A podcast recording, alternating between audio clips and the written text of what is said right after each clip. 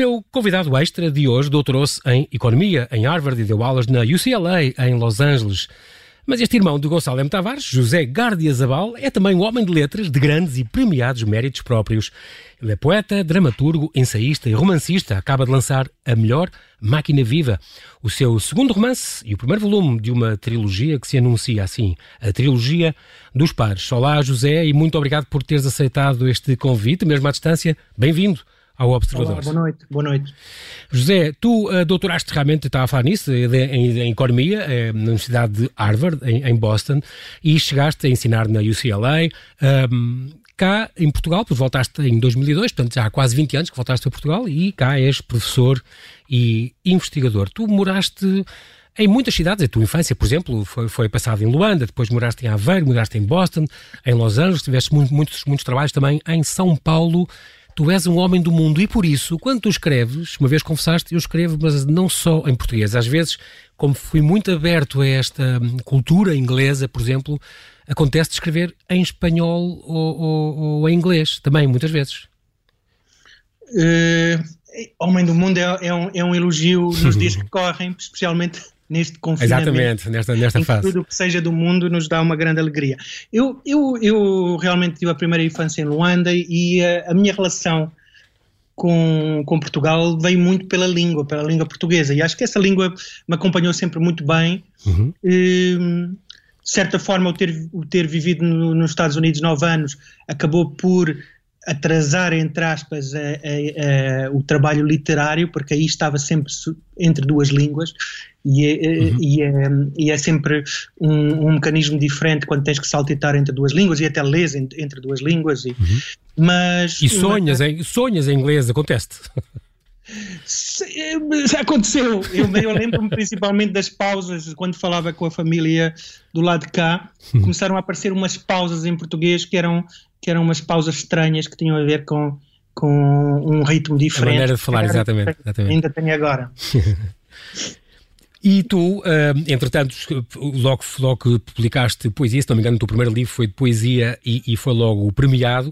Tiveste um rasgado elogio do, do José Tolentino Mendonça, que, que pronto, que, que falava uh, deste teu, deste teu, história do século XX, portanto, que editaste há quatro anos uh, pela Imprensa Nacional e que ganhou logo o prémio Imprensa Nacional Casa Moeda Vasco Graça Moura, na sua primeira edição. Um, e o próprio José Tolentino Mendonça, o cardeal arquivista do Vaticano, neste momento, que era presidente do júri, eh, disse logo que a tua obra se destaca uh, e que há de marcar a poesia do nosso tempo pela sua originalidade, pela sua contundência, pela qualidade e pela novidade. Tens sido um bocado perseguido por, esta, por, estas, por, por estes elogios. Como é que isto te afeta, José? É um incentivo ou preferes não ligar muito? Uh, eu não. Por acaso é a primeira vez que me fazem essa pergunta. Eu, eu, eu não sinto muito atormentado pelos elogios, não me sinto, não me sinto muito, muito presentes, entre aspas. Claro que gosto imenso uhum. e, e o, o Tolentino Mendonça foi muito, muito simpático e muito generoso no sentido de, de, de da leitura, de, de, ter realmente feito uma leitura muito interessante, mas, mas isso é verdade. Agora que perguntas, não é uma coisa que esteja presente quando eu escrevo. Uhum. Tu, aliás, uma coisa que também costumas dizer é quando, quando escreves, e confessaste isso quase com, com, com pena, não penso muito sequer nos leitores. Eu escrevo porque é um impulso que eu tenho e, portanto, escrevo aquilo que me está a sair e que me está a dirigir. E não penso muito o efeito que isto vai ter e procurar o belo efeito e a, e a bela literatura nesse sentido de, de, de, agradar a quem te vai ler. Não é uma coisa que te preocupe. Não é uma coisa que me preocupe também no sentido de me, de me perturbar, mas. Mas há um trabalho da escrita, há um trabalho que começa Pode, pode, tem várias maneiras de, de, de claro. se realizar, mas que tem um esqueleto, tem um trabalho de, de ritmo, tem um trabalho de som, mas, mas a, a literatura dá-me tanto prazer. Eu já disse uma vez que eu tenho, não sei se devo confessar isto, mas tenho uma relação feliz com a literatura e, portanto, quando estou, quando estou envolvido na escrita é naturalmente que eu não penso em muita outra coisa. Não é que eu, que eu ignoro o leitor, pelo contrário, eu, eu acho que a literatura até se afirma quando nós lemos o, o que escrevemos, passado seis meses, um ano, e aí somos implacáveis connosco próprios, somos implacáveis como leitores. Portanto, o leitor é central, a leitura é central. Mas é, eu acho que talvez o, o prazer da leitura e da escrita me, me, me, digamos, isolo um pouco de tudo o resto. É engraçado porque tu uma vez disseste, uh, também a propósito dos teus livros, quando tu relês, por exemplo, o teu primeiro romance, ficas, ou as tuas micronarrativas, tu, tens, tu gostas muito do, das coisas pontuadas e das micronarrativas e das pequenas narrativas, que é uma coisa muito gira. Uh, estou espantado como é que tu não... Deve ter com certeza contos na gaveta, estou à espera que um dia haja um livro de contos teu, José, porque Sim. é um género que eu gosto muito, que infelizmente não vinga muito em Portugal, mas, mas que eu acho que se devia fazer tudo para, para mudar esse, essa ordem de, de, ideias, porque eu sou um grande adepto dos contos, mas que tu, quando lês, depois relês ao fim do ano, ou dois ou três, às vezes ficas a pensar, que engraçado, quem é que escreveu isto? não, não te reconhece, a pessoa também muda, não é? vai evoluindo, mas não te reconheces assim logo à primeira, ou, ou gostas, já te aconteceu não gostar? Não gostar, não. Não aconteceu, felizmente. Aconteceu eu, eu querer dar um, um, um, um impulso novo, um impulso novo à escrita. Mas não é eu não reconhecer no sentido. Isto tem a ver com a própria escrita. Eh, eu gosto da escrita que multiplica o sentido, uma espécie de uma forma de democracia que vai multiplicando os sentidos. Uhum. E então a leitura, passado um certo tempo, acaba sempre por uh, ir buscar outros sentidos. E é nesse é, é, é dessa forma que quando eu leio o que eu o que eu escrevi passado, passado um certo tempo, há sempre uma certa surpresa no sentido de, olha, isto tem mais este sentido, tem esta ligação, este ritmo, que quando eu escrevi talvez não tivesse inteiramente consciente. Uhum.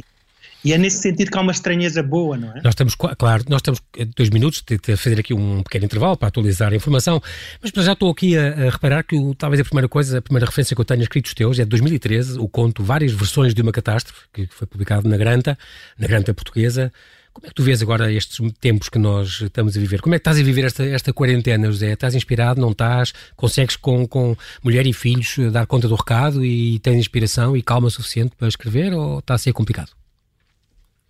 Eu estou a sentir esta, esta fase como muito produtiva. Estou a gostar, nesse sentido, estou a gostar. Claro, claro. Embora esteja assustado com, com, com muitas coisas que vêm à superfície, às vezes coisas bastante humanas e bastante, bastante importantes. Por exemplo, eu, eu, eu saio uma vez por semana para ir ao supermercado e, uhum. e, e, e, no outro dia fui pela primeira vez a um supermercado um bocado maior e reparei que algumas pessoas que me pareciam especialmente solitárias estavam, tinham uma espécie de sorriso na, na, na transportavam uma espécie de sorriso e eu uhum. penso não é propriamente um sorriso de, de, alegria, pelo contrário, mas é um sorriso de reconhecimento. Há uhum. pessoas que viveram sempre sozinhas e de repente agora, quando se cruzam nestes poucos momentos em que nos cruzamos, olham e, e, e estão assim a pensar: agora estamos todos no mesmo barco. Agora vocês estão a olhar para mim e compreendem o que é que eu estou a pensar.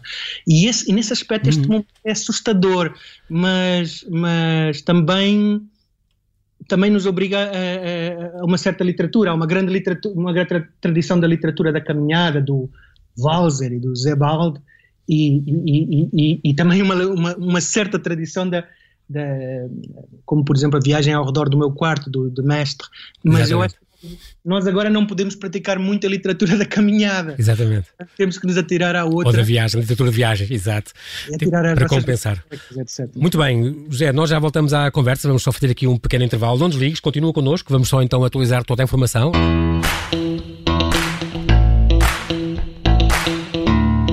E continuamos aqui à conversa com o José Gardia Zabal, o escritor, poeta premiado, dramaturgo, ensaísta e romancista que acaba, romancista que acaba de lançar A Melhor Máquina Viva, o seu segundo romance. Estávamos a falar, José, deste, desta hum, catástrofe, no fundo, desta pandemia que estamos a viver e como é que estás a viver. Tu tens, tens noção que esta fase, este confinamento, esta crise global ajuda a espicaçar a criatividade? Isto é boa matéria de escrita, levar à, à superação, a um renascimento? Um, eu tenho algum pudor em, em pensar assim. Eu, eu não gosto de, de certa forma, de instrumentalizar um, o humano para a escrita, de usar um, ou abusar do, do, do, do que é do que é mais trágico, mais uh, acentuado para a escrita. Tenho algum pudor em fazer isso, uhum. mas a verdade é que eu acho que esta que esta situação que é que no, primeiro momento é quase uma situação cinematográfica. Nós parece que estamos a, a tentar perceber como é que um ator, os atores funcionariam nesta situação, porque dá a sensação que é uma, uma narrativa de ficção. Uhum. A verdade é que isto nos aproxima do humano, acho eu, e, e, nesse sentido é um material da escrita, porque eu sou muito a favor da, da literatura. É, é tu, estas situações são a tua cara, eu acho. Todas estas desventuras, estas coisas que acontecem às pessoas, eu acho que tu és a pessoa, uma das pessoas certas para escrever sobre isso. Eu já estou a ver, mas se eu não soubesse, tens tanta coisa na gaveta ainda por publicar nisso, és muito como o teu irmão. Uh, estava a ver já um próximo romance também já baseado, vai haver com certeza filmes e, e romances baseados nesta, nesta fase. Um, tu escreves eh, quando lês muito, uh, sublinhas, escreves nas, nas margens, tomas notas para o futuro e depois só, como tu dizes, eh, sublinho, e tal, escrevo, tomo notas para o futuro e depois só escrevo. Tu andas com, és do, dos autores que andam com, dos escritores que andas com moleskins a tomar notas uh, de tudo o que vai acontecendo para, para uso mais, mais tarde? Ou não? É, eu, eu uso às vezes cadernos, mas eu escrevo muito a lápis nos, nos livros que estou a ler. Sim, a marginália. Marginália, e que é uma marginália que tem o seu lado trágico, porque normalmente fica enterrada para sempre. Mas, mas, mas, que, mas que, que faz, faz as coisas mexerem-se, não é? Claro.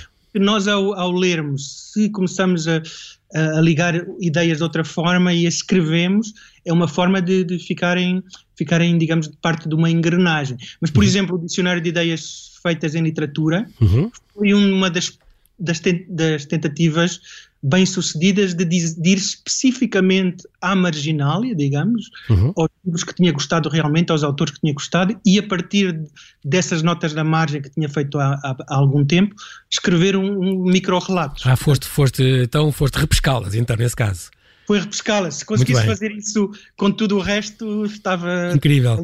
Ainda, mais feliz. Estamos a falar do Dicionário de Ideias Feitas em Literatura, que a Relógio d'Água editou há quatro anos, que é uma coletânea, no fundo, de prosa curta. São 176 pequeninos textos uh, que o único critério que o José Gardiazabal usou foi partir de autores que me proporcionaram alegria enquanto leitor. Cá está. Por isso aproveitaste esses, esses, pequenos olhares e, e, foste, e foste escrever isso. Também editaste no ano seguinte a trilogia do Olhar, que saiu pela Imprensa Nacional Casa da Moeda. São pequenas, são três pequenas peças teatrais, a televisão, regras para fotografar animais e cinema mudo.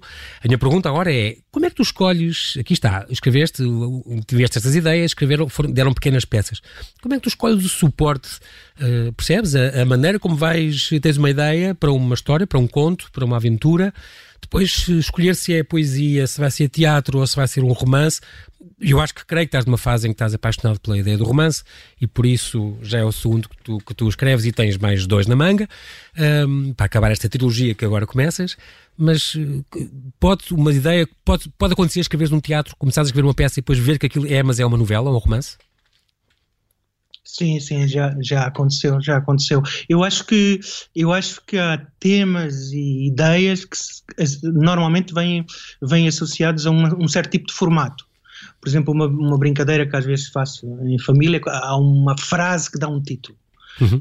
É um bom título. E eu digo, isto é um bom título de um conto, não é um bom título de um romance. Okay. Ou isto é um bom título de uma novela. Isto é uma forma de trabalhar as palavras. Portanto, uhum. às vezes, eu acho que normalmente as ideias estão associadas a um certo ritmo. Tu falaste dos contos, que eu gosto muito, contos de 7, 8, 10 páginas, Sim. que é pouco comum na literatura portuguesa. Eu acho que há, que há, que há, há, há certo tipo de ideias que são para um conto, outras Exatamente. são para uma novela, 70, 90 páginas. Agora, já me aconteceu isso, essa transformação a meio. Neste momento, realmente estou a fazer, estou a escrever várias coisas, mas o que estou a publicar é o romance. E o romance é, okay. é, é aquela o romance é aquela, aquele empreendimento em que em algum momento vamos estar sem rede. E, e portanto é, é, é, um, é um empreendimento de coragem, mas que, que eu acho que é bastante compensador. Porque... No, quando dizes ficar sem rede, José, estás-te a referir à, à questão de quando estás a escrever também te acontece de repente as personagens, por exemplo, tomarem conta da, da ação e ir para caminhos que tu não tinhas previsto ao princípio? Ah, sim, ah, sim. Isso acontece? Personagens que são personagens que eram suposto, suposto terem um certo papel, eh, não digo ordenado, mas um papel às vezes até mais secundário e que se impõem ou, ou, cenas que se impõem. E assumem o, o protagonismo. Assumem o protagonismo e Incrível. Não, não, há muito a fazer, temos que nos render. É? muito bem, acredito. Acredito que sim, uh, uh, faz parte das tuas rotinas de, de trabalho também. Do, estamos a falar há dois anos, editaste o Meio Homem, Metade Baleia, uh, Baleia, pela Companhia das Letras, que foi finalista do Prémio Oceanos. Um, um primeiro grande romance, foi, tem sido os elogios que, que, que temos lido. Vou-te perguntar uma coisa sobre os títulos que tu arranjas. Primeiro, os títulos é muito importante porque eu gostei muito do título desse romance, mas estou concretamente a falar deste último, que agora saiu e que foi lançado nas correntes escritas, este em fevereiro passado, este A Melhor Máquina Viva um, tu escolhes com muita. Tu, tu dás um grande valor e uma grande importância às palavras aos nomes em concreto, é isso que estamos a falar, tu não tens palavras extras, já vamos falar disso também, desse pormenor de não mencionares, por exemplo, o 11 de setembro, como foi, ou o Holocausto, mas falas desses acontecimentos, mas sem dizer a palavra, tens que se poupar essas palavras, és muito engraçado nisso, e também nos nomes e nos títulos dos, dos, dos romances, curiosamente, este último, chamado A Melhor Máquina Viva, era para se chamar As Melhores Máquinas Vivas. Mas tu tens este critério de estética literário que te diz por dentro, não. Não, realmente, não, realmente foi sempre, sempre a melhor máquina viva, devo dizer. Mas Sim. o que eu disse, o que eu, o, o, que eu referi numa, numa entrevista há pouco tempo, uhum. é que o, o, o, livro é sobre várias máquinas. Exatamente. O desejo, uh, versus a amizade, o capitalismo, Exatamente. a pobreza, a pobreza como máquina para produzir arte, literatura. A própria literatura, facto, exato. De facto, o conteúdo, o conteúdo, se fosse, um, se fosse um, um, trabalho académico, seria as melhores máquinas vivas. Mas isto não é um bom título literário, quanto a mim, é melhor, a melhor máquina viva. E deixar às pessoas, ao leitor, mais uma vez, a, a claro. opção de tentar esgravatar qual é que é essa melhor máquina viva para ele ou, ou para ela, uh, ao Muito seu critério. Também, Fósio, tu estavas a falar dos nomes, eh, tu escolhes sempre uns nomes estrangeiros e diferentes. Por exemplo, neste último romance, neste A Melhor Máquina Viva, temos a Eva e o Kopf, também Kopf, também, nome estrangeiro. Eva aqui é um Eva com dois S, mas como no primeiro tinhas Cervantes, por exemplo, mas o Cervantes com S, e Alice, que em vez de ser Alice, como a gente escreve, é Alice, L-A-L-I-S-S eu estou a discutir isto com alguém que escolheu para, para, para non de plume uh, Gardia Zabal, que também não, não, é um nome corrente e não é um nome fácil. Portanto, a minha dúvida é: uh, escolhes sempre os nomes de propósito para serem muito diferentes, para ficarem no ouvido, para ninguém se esquecer, é que as pessoas não, não, não, depois não acertam, não é? Um, Porquê é que tens este cuidado especial em escolher estes nomes, certo? Uh, Passas não, tempo. Não é uma coisa que demora muito tempo, mas há um, há um, há um significado, tanto como os títulos, os nomes dizem-nos coisas. Claro. E, uh, e gosto muito da destrução, de uma certa destrução dos nomes. O Cervantes com S, a Eva com dois S, uh, que há tantas. Sim, sim, sim. Dois S e que às tantas fala da primeira Eva com dois S também, e portanto esta, okay. esta dissonância é, é, importante. Mas não é uma coisa que eu levo muito tempo, mas eu acho que os nomes são significativos e acho que são importantes. Assim como tu referiste, uhum. o contrário. Certos uh, eventos históricos, certos Exatamente. elementos trágicos, acho que às vezes usar os nomes é um, um, um aproveitamento que eu não quero fazer e portanto prefiro tê-los como sombra Falámos Exato. do Holocausto, falámos do 11 de setembro. Exatamente. Estão presentes, mas nunca referidos expressamente, por pudor, como tu dizes. Sim, por pudor, e de certa forma é, é o contrário, assim como há um certo, entre aspas, fetichismo dos nomes dos personagens e dos títulos, nos Exatamente. títulos não tanto, há, há, também esta coisa, não nos vamos aproveitar de algo que eh, significa, tem um significado muito profundo. Talvez seja melhor tentar acrescentar alguma coisa a estes significados sem nos no, sem vampirizarmos o. É engraçado, já... tu estás a falar nisso, Zé, e eu estou a compreender perfeitamente o que tu queres dizer. Tu estás, no fundo, a querer dizer uh, uh, como se a pessoa, ao dizer 11 de setembro, ou ao dizer Holocausto, a pessoa imediatamente já tem uma ideia formada na cabeça. E o que tu queres dizer é, eu vou se calhar dar uma visão diferente, vou dar a minha, e por isso não quero que associar às ideias que tem mas quer associar aquele acontecimento que é, é, impensável não, não, não ser mencionado, porque, porque a ação passa por lá, ou porque isso é mencionado numa conversa. E, portanto, tu queres que as pessoas não tenham esse preconceito, digamos, e, portanto, queres tu ser tu a dar a imagem que te vai pela cabeça e, e queres infundir essa ideia. E por isso não usas a palavra para a pessoa não usar o seu preconceito e o seu, a imagem que tem associada. Será um bocadinho isso também. Sim, eu acho que por vezes estamos um pouco numa cacofonia em que os, os, nomes podem servir como formas de não pensar nas coisas outra vez, não é? Uhum, As uhum. pessoas dizem que estão a pensar, e agora vou usar o nome, mas dizem que estão a pensar no Holocausto, mas não estão. Estão a pensar no que, no que acham que se deve pensar sobre pois, o Holocausto. Exatamente. O que já foi dito. E às vezes o referir, tocar esses assuntos que são fundamentais para quem quer pensar o, mesmo os dias de hoje, Uhum. E, sem os nomes é uma forma de dizer vamos cá ver o que é que isto realmente significa, vamos ver o que é que isto significa sem os nomes. E isso é importante, não é? Claro. É, é, eu podia ler aqui uma coisa que tem a ver com o 11 de setembro, de 4 ou 5 linhas. Eu só me lembro desta coisa dos coxos correram na direção do acidente e logo a seguir, na direção contrária, mais depressa. Aconteceu uma segunda queda. Porquê uma segunda queda? Não bastou a primeira. As pessoas percebem do que é que estás a falar, certo? Exato. Aqui exato. não há dúvida nenhuma, não é? A segunda queda. Exatamente, é incrível. Fizeste, fizeste bem em ler e era, era precisamente aí que eu ia. É porque, porque, porque é exatamente, é, é, óbvio, quer dizer, quando vais falar disso, é uma, é uma, é uma das partes que, está, que é mencionada como e que a pessoa identifica logo e, e pronto. É preciso dizer que estamos a explicar e estamos a falar, ainda temos aqui estes 10 minutinhos, a falar da melhor máquina invisível, portanto, como eu disse, que foi lançado uh, nas correntes escritas, vai ser o, o, o primeiro volume de uma trilogia, a trilogia dos pares, aqui neste caso a história é de um, de um, de um, um aspirante a escritor que, no fundo, decide mergulhar temporariamente uh, na pobreza e, portanto, junta-se a uma comunidade sem abrigos um, e durante, exatamente para, para escrever, para, para, para, para, fazer exercício de literatura. E aí, quando está neste, neste submundo, digamos, ele conhece um, uma, uma rapariga, esta Eva Wiseman, que é uma bela capitalista, uh, bela e boa capitalista, multimilionária, que herdou um grande um, um, matador, portanto isto é uma coisa ainda muito do século XX, que administra muito bem, tem muito, muito dinheiro, e que é que terão, que, qual será no fundo o livro sobre esta relação, eles vão se cruzar, depois a pessoa tem que ler e, e lê-se muito bem. Tu tens isto em micro capítulos, que, é, que é fantástico para ler, é muito cinematográfico. Uh, o que é que vai acontecer? O que é que um tem a oferecer ao outro? Este Kopf e esta Eva. Uma aventura, é um mergulho na pobreza, um mergulho uh, temporário. A pobreza é uma coisa trágica e, portanto, pode aproximar-nos uns dos outros, José? Sim, eu acho que a pobreza quando falamos de pobreza, nós que, que, de facto vivemos em sociedades prósperas temos muita a, a tendência para, para pensar na pobreza uh, material. Material, exato. Mas a pobreza, aliás, a palavra em si é muitíssimo rica e é uma palavra que tem tanto significado, que veio do material, não é? Os uhum. pobres, veio claro. do material. Mas hoje em dia nós associamos a tudo podemos falar de muitas outras pobrezas. E há, há aqui uma sensação. Eu, eu, de espírito, por exemplo. Pobres de espírito, eh, embora eh, não seja. Isto é uma coisa uma, quase bíblica quase bíblica, mas, o, mas esta coisa impressionante que, que eu referi noutra, noutra circunstância, do, desta frase bíblica, que eu me lembro de me impressionar muito como criança, que era pobres tereis sempre entre vós. É que diz Cristo, Jesus Cristo, exatamente.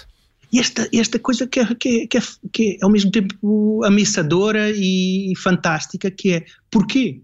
Uh, o que é que os pobres vão ficar aqui para o que é que eles nos vão dizer? Será que é uma falha nossa, Zé? É uma falha nossa, quer dizer, se nós vamos ter autoestradas e estradas exatamente. e cidades, por que é que nós não vamos conseguir... Nós resolvemos a situação desta gente, exatamente. Do sem-abrigo, por exemplo. E, e isso é um bocado um facto, não é? Seja por razões, por umas razões ou outras, temos hoje sociedades muito ricas, ou relativamente prósperas como a sim, nossa, sim e, não, e os pobres estão lá sempre, sempre. Estão, e querem nos dizer alguma coisa.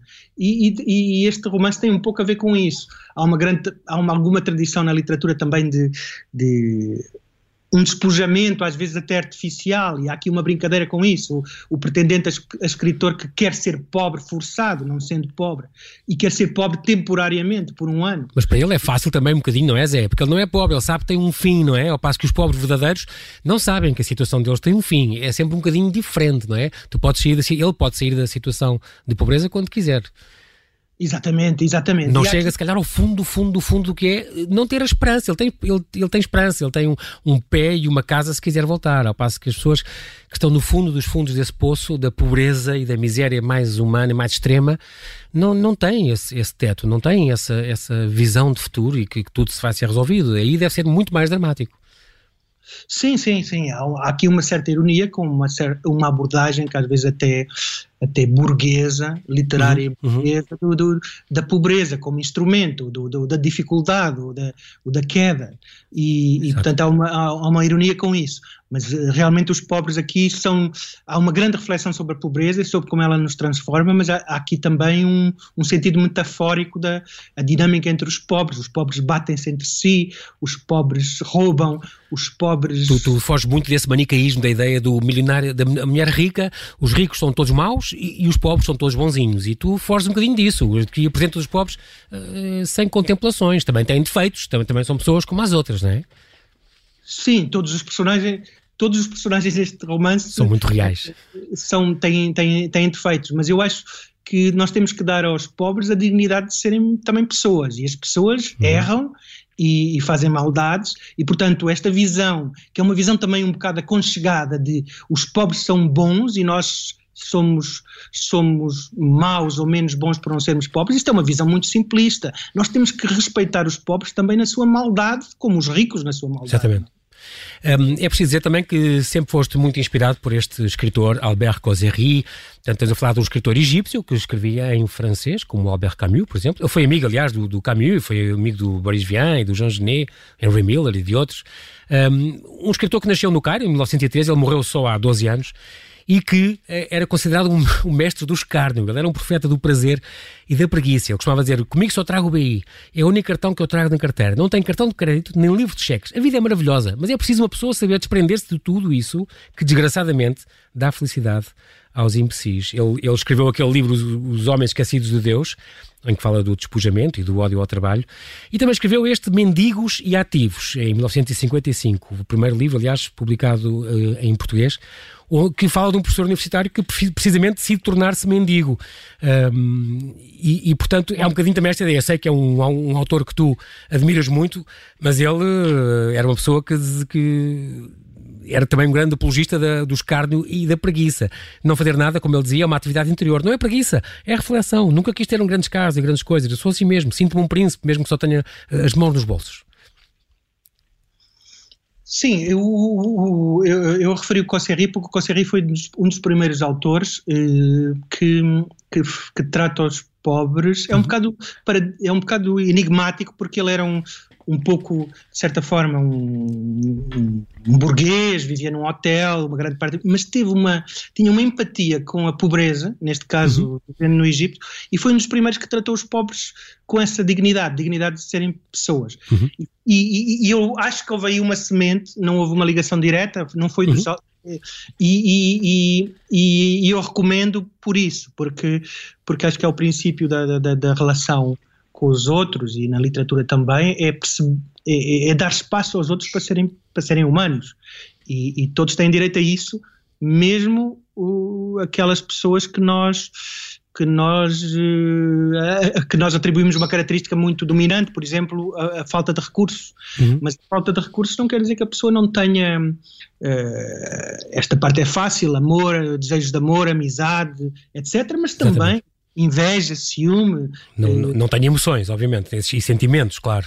Oh, Zé, a tua, e portanto este teu livro faz, é um romance fascinante, que nos faz muito pensar nisso e, e no que é que se pode fazer. Eu fiquei com, com imensa com, ideia, com, com, uma grande ideia de o que é que a literatura pode fazer. Será que a literatura, no teu ponto de vista, pode mudar a sociedade? Tem influência? Os escritores podem e devem intervir pela ficção? Eu acho que os escritores, antes de mais, têm que escrever e gostar de escrever.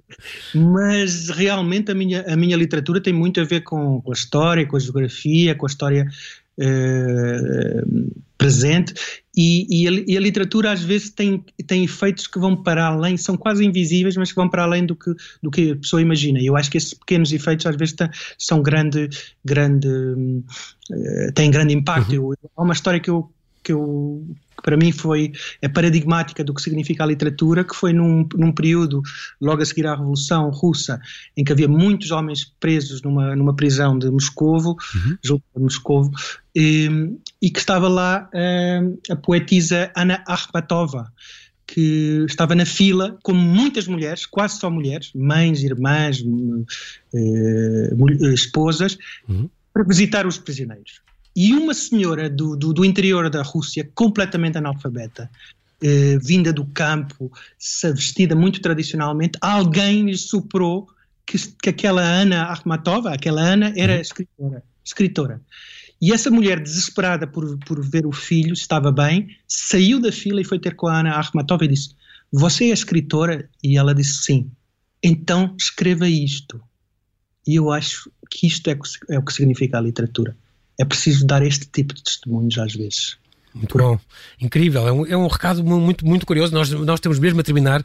Zé, em 20 segundos, fala-nos um bocadinho dos teus projetos futuros, porque eu sei que tens muita coisa na gaveta e tens gavetas muito grandes, e portanto, mas para já, se calhar, uh, estamos à espera do, do resto desta trilogia que tem com outros pares de, de fortes, certo? Sim, a trilogia eu estou a, a, a, reescrever, a começar a reescrever, reescrever os outros dois, dois livros da trilogia. Reescrever porque já tinhas, já estavam avançados, é isso? Já, já estavam já estavam bastante bastante okay. estavam escritos não estavam reescritos eu acho que a literatura tem muito a ver com a reescrita okay. mas, mas, eles estavam escritos mas há outros projetos até pode ser que, que surjam antes não sei mas uh, projetos que têm a ver com a com a Odisseia que é um que é um clássico que me interessa muito também também me interessa a, a ligação a escrita não para, para, uma para uma audiência mais jovem, que às vezes até é um bocado desvalorizada, okay. não, não, necessariamente infantil, mas é uma escrita. Uma escrita... Juvenil, se calhar, mais infantil, juvenil no sentido de jovens adultos, por exemplo, que é uma boa ideia também.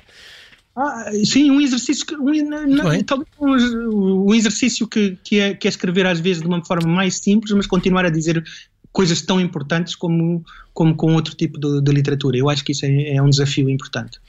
Muito bem, José, infelizmente não temos tempo para mais. José Gardezabal, bem-ajas pela tua disponibilidade. Ficamos à espera então do segundo par desta trilogia dos pares. Nessa altura voltas para contar tudo. Boa quarentena, resguarda-te a ti e à tua família e muito obrigado por esta tua presença no Convidado Extra.